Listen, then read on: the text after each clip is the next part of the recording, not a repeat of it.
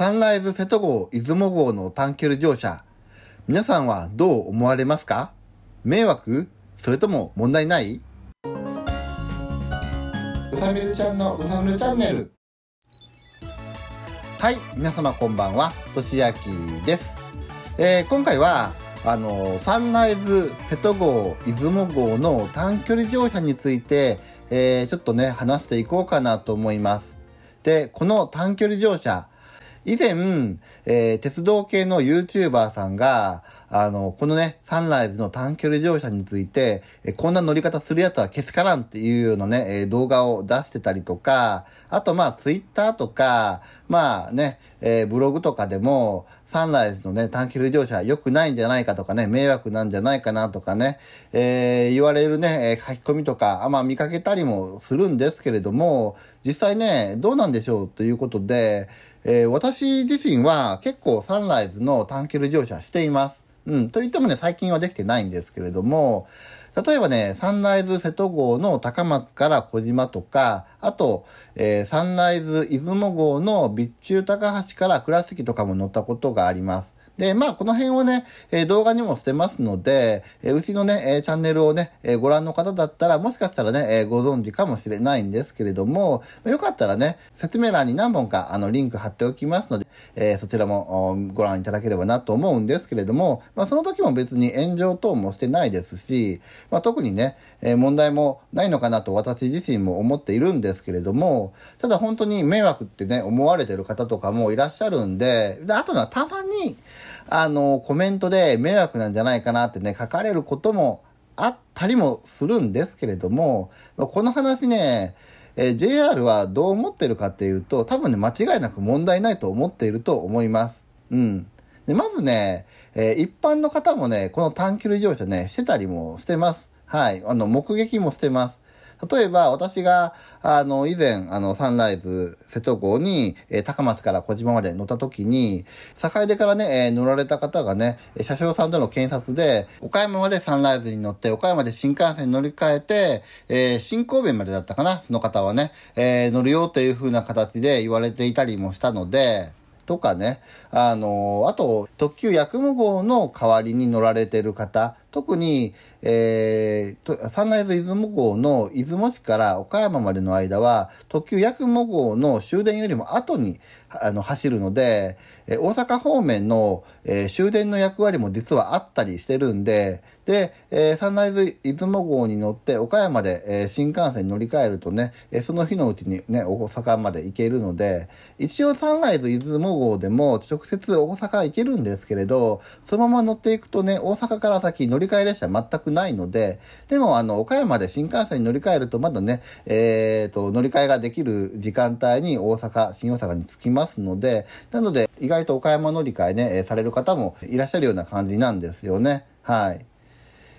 という感じで、まあ一般の方もね、乗ってるぐらいなんで、別に鉄道ファンがね、あのーなんか、迷惑かけて乗ってるだけとかではないので、まあそこもね、一般的っていうこともあるし、で、もう一個、JR 西日本が、あの、この短距離乗車について、特に問題ないと思っている理由の一つとして、えこれね、J ウエストカード、JR 西日本のクレジットカード、え会員限定にはなりますけれども、えー e 切符という割引切符を、えーっと、出雲市から、え大阪までと、あと高松から大阪までの間ではありますけれども、販売しています。で、こちらは、あの、のびのび座席、指定席限定にはなりますけれども、通常の、あの、指定席特急券よりも安いね、割引で、えー乗れる切符をね、わざわざ、えーサンライズ、えー瀬戸号、出雲号のために発売をしていたりします。まあ、この e 切符自体は、あの、他のね、JR 西日本、JR 四国管内の、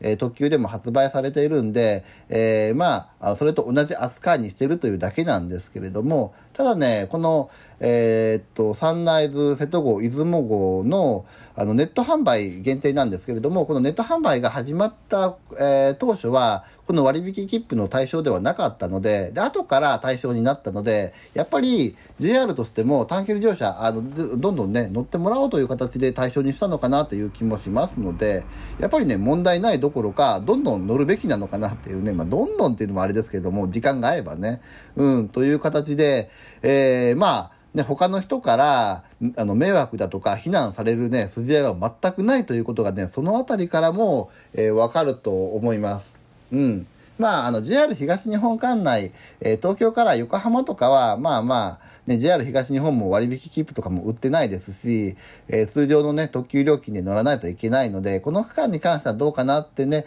言われる方もいらっしゃるかもしれないですけれども、まあ、列車全体でね、見たら割引切符を売ってる区間もあるということだからね、まあ、問題ないのかなってね、思ったり、えー、してます。でちなみに、あのー、サンライズ出雲号が走る、一部の区間で、特急やくも号用のトクトクチケットレスっていうチケットレスの割引の、えーと、特急券、もう激安ですかね、もう発売してますけれども、これはね、対象外となっております。試してみたんですけれども、トクトクチケットレスでは買えなかったんで、えー、JA ウエストカード限定の e チップの方だけは対象になっているという形で、はい、その辺はね、あの、J ウエストカードお持ちの方はぜひね、割引切符で、えー、乗ってもらったらいいのかなと思いますけれども、はい。まあ、結局のところ、このあの短距離乗車が迷惑かどうかっていう話なんですけれども、そもそもですね、あの、このサンライズの、え、のびのび座席は指定席扱いなので、えー、1列車で何回も発売されるんですよね。例えば、えー、出雲市から岡山とか、えー、高松から岡山にね、えー、乗ったとしても、その後また、例えば大阪から東京までとか別の方がね、えー、乗られる可能性もあるので、別にだから JR としても、あの、空いてるね、区間を空でね、走らせるよりもね、割引切符でも売って、えー、乗ってもらおうという形なのかなという気もしますので、だから全然ね、迷惑ではないですね。で、実はですね、あの、ゴールデンウィークに、試しに、あの、発車直前に、えー、小島から岡山までのサンライズ瀬戸号の、えー、のびのび座席の空席をね、見てみたら、えー、あのね、ガラガラだったんですよね。で、まあ、ゴールデンウィークなので、えー、サンライズが東京まで、えー、のびのび座席がガラガラで走るというのはね、考えづらいんで、岡山から先で乗られる方の、あの、座席も発売していたということのね、証拠になるのかなと思いますので、なので、やっぱり短距離乗車は全然迷惑ではね、えー、ないなということがね、えー、これからもわかるかなと思います。ただね、このサンライズの飲み飲み座席には毛布とコップが一応用意されてるんですけれども、そちらに関しては、まあ短距離乗車の場合は使わない方がいいかなって、これは本当にマナーというか、かなっていう感じはしますけれども、これに関してはね、まあ使わずに、もう触らずにね、えー、置いといてもらって、まあもちろん、あのね、座席というか、飲み飲み座席でくつろぐのはいいとは思うんですけれども、うん、この辺のね、ものだけはちょっと触らないようにすればいいのかなとね、思ったりもしてます。まあこれに関しても別にお金払ってるから使ってもいいとは思うけれども、まあでもね、その後、交換多分しないと思うんで、次乗った方がね、気持ちよくね、えー、使えるようにということもあるので、やっぱりまあそこだけは配慮した方がいいのかなと思ったりもしています。はい、えー、というわけで、えー、今回は、サンライズ瀬戸号、出雲号の短距離乗車について話していきましたけれども、いかがだったでしょうか？まあ、このね、えー、短距離乗車、まあ、いろいろね、迷惑だなとかね、言われる方も、あの、いらっしゃいますけれども、まあ、実は JR も、まあ、全然問題ないよということがね、割引切符発売とか、あと、特急券の発売の仕方とかもね、考えればね、えー、わかるかなと思いますので、あの、まあ、サンライズのね、えー、時間がね、ちょうど合えば、ね、どんどん、まあ、短距離でもね、乗っていただいて、で、えー、とね、寝台列車のね、体験をね、していただければいいかなとは思います。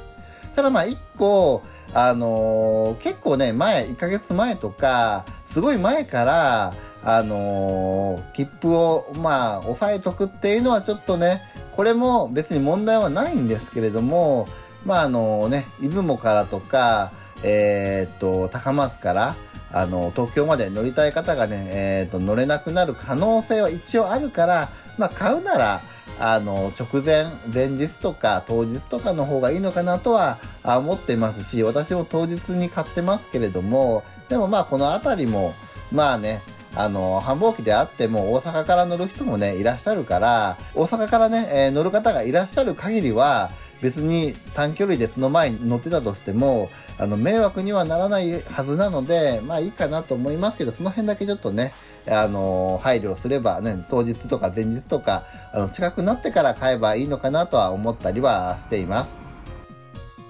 で、あの、このラジオですね、あの、YouTube と、あと、ポッドキャストの方で聞くことができますのでね、よかったら、YouTube でご覧の方はね、えー、チャンネル登録、そして、ポッドキャストでご聞きの方はね、えー、購読をね、していただけると嬉しいです。で、ポッドキャストの方は、あの、Apple のポッドキャストとか、あの、Google のポッドキャスト、あと Spotify とかでもね、えー、聞くことができますので、ぜひね、あの、YouTube でご覧の方も、あの、ポッドキャストの方もね、えー、ぜひぜひね、えー、試していただければ、あ嬉しいかなと思います。